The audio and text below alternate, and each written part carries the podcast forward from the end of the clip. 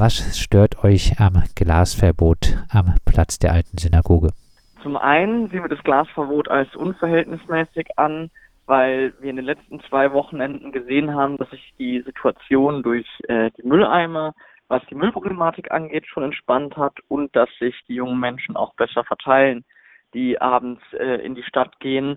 Und ähm, zum anderen ist es auch so, dass wir politisch einen anderen Kurs verfolgen wollen, nämlich der, dass wir jungen Menschen gerade nach einer Pandemie äh, oder nach einem Lockdown und immer noch in der Pandemie ähm, mehr Platz draußen geben wollen, um sich zu treffen und wenn sie feiern wollen, das lieber draußen zu machen als drinnen und dafür brauchen wir eine Belebung von urbanen Räumen und nicht äh, Glasflaschenverbote oder Betretungsverbote sogar.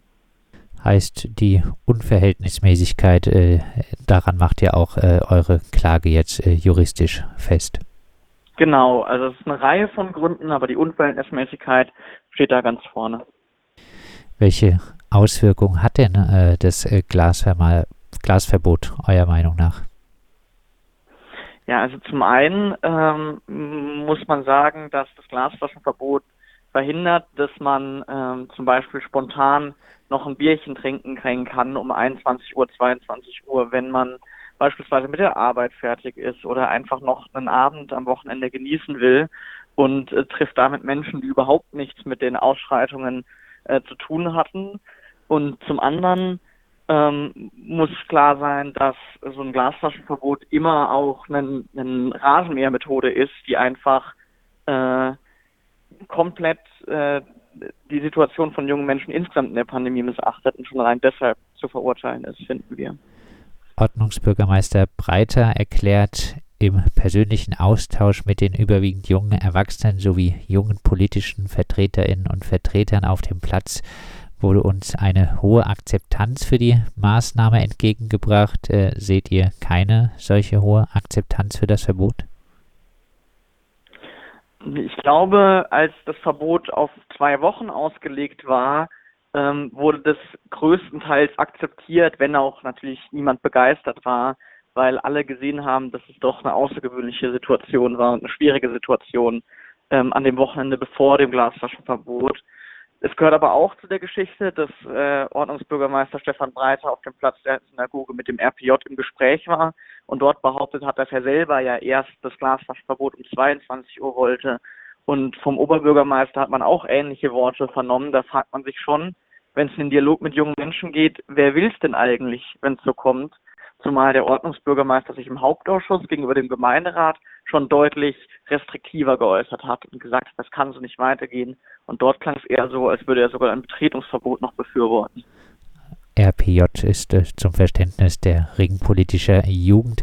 Du hast es gesagt, ihr kritisiert äh, neben äh, dem allgemeinen Verbot auch, dass es schon ab 20 äh, Uhr gilt, äh, obwohl die folgenden Stunden meist noch äh, sehr ruhig sind. muss man nicht sagen, wenn Glasflaschenverbot macht es durchaus Sinn, nicht allzu spät damit anzufangen. Schließlich sind einmal mitgebrachte Glasflaschen dann auch äh, später noch auf dem Platz? Naja, dazu muss man wissen, dass die Begründung des Glasflaschenverbots eine zweiteilige ist. Zum einen wurde das Glasflaschenverbot begründet dadurch, dass der Platz stark vermüllt worden wäre.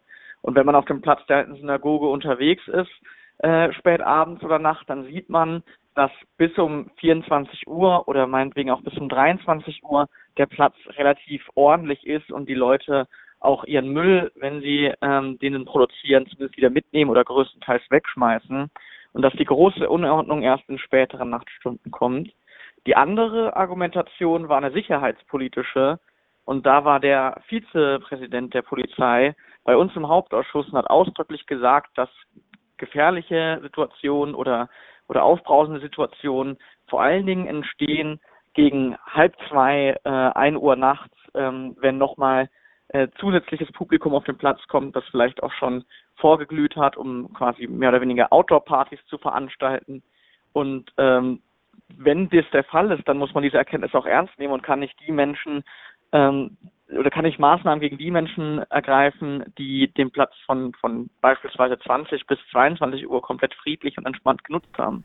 Schränkt denn das Glasflaschenverbot die Freiheit wirklich so sehr ein? Ja, na klar.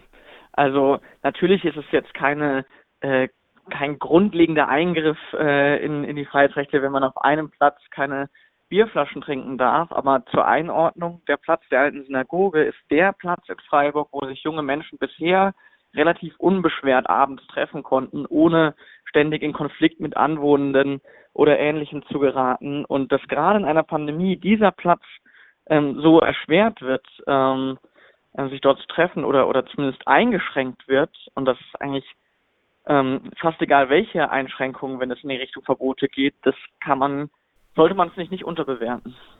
Es gab jetzt äh, an den Wochenenden immer wieder auch äh, große Polizeieinsätze am Platz der alten Synagoge, mindestens in einem Fall auch mit äh, einer brutalen Festnahme.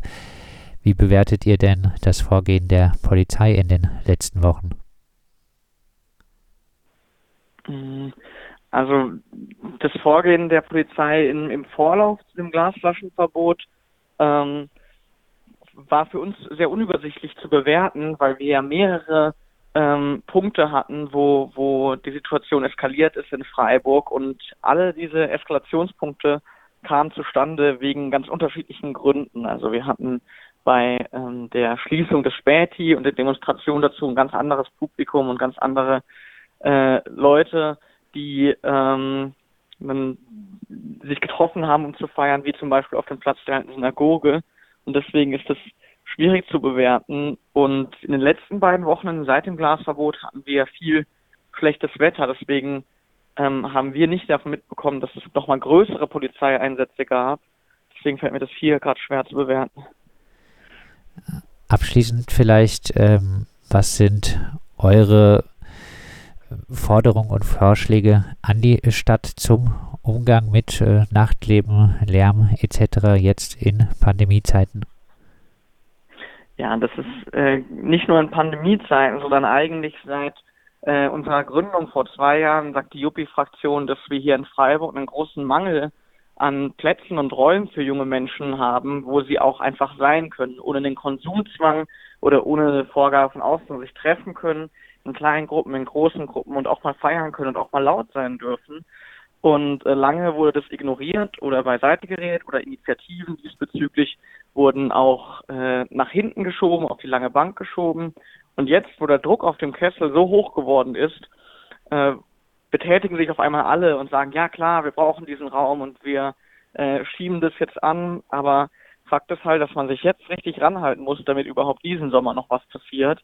Und das ist äh, auch die Schuld der Stadtverwaltung, die das Problem viel zu lange aufgeschoben hat und nicht auf uns gehört hat. Die Juppie-Fraktion im Freiburger Gemeinderat hat Klage gegen das verlängerte Glasverbot auf dem Platz der alten Synagoge eingereicht. Als Reaktion auf Lärm und Flaschenwürfe ist es zwischen 20 Uhr und 5 Uhr an Freitag und an Samstagabenden verboten, Glasflaschen auf den Platz mitzunehmen. Die Juppie-Fraktion kritisiert das Verbot und auch das generelle repressive Vorgehen der Stadt gegen junge Leute, die draußen feiern. Wir haben gesprochen mit Simon Sumpert von der Juppie-Fraktion.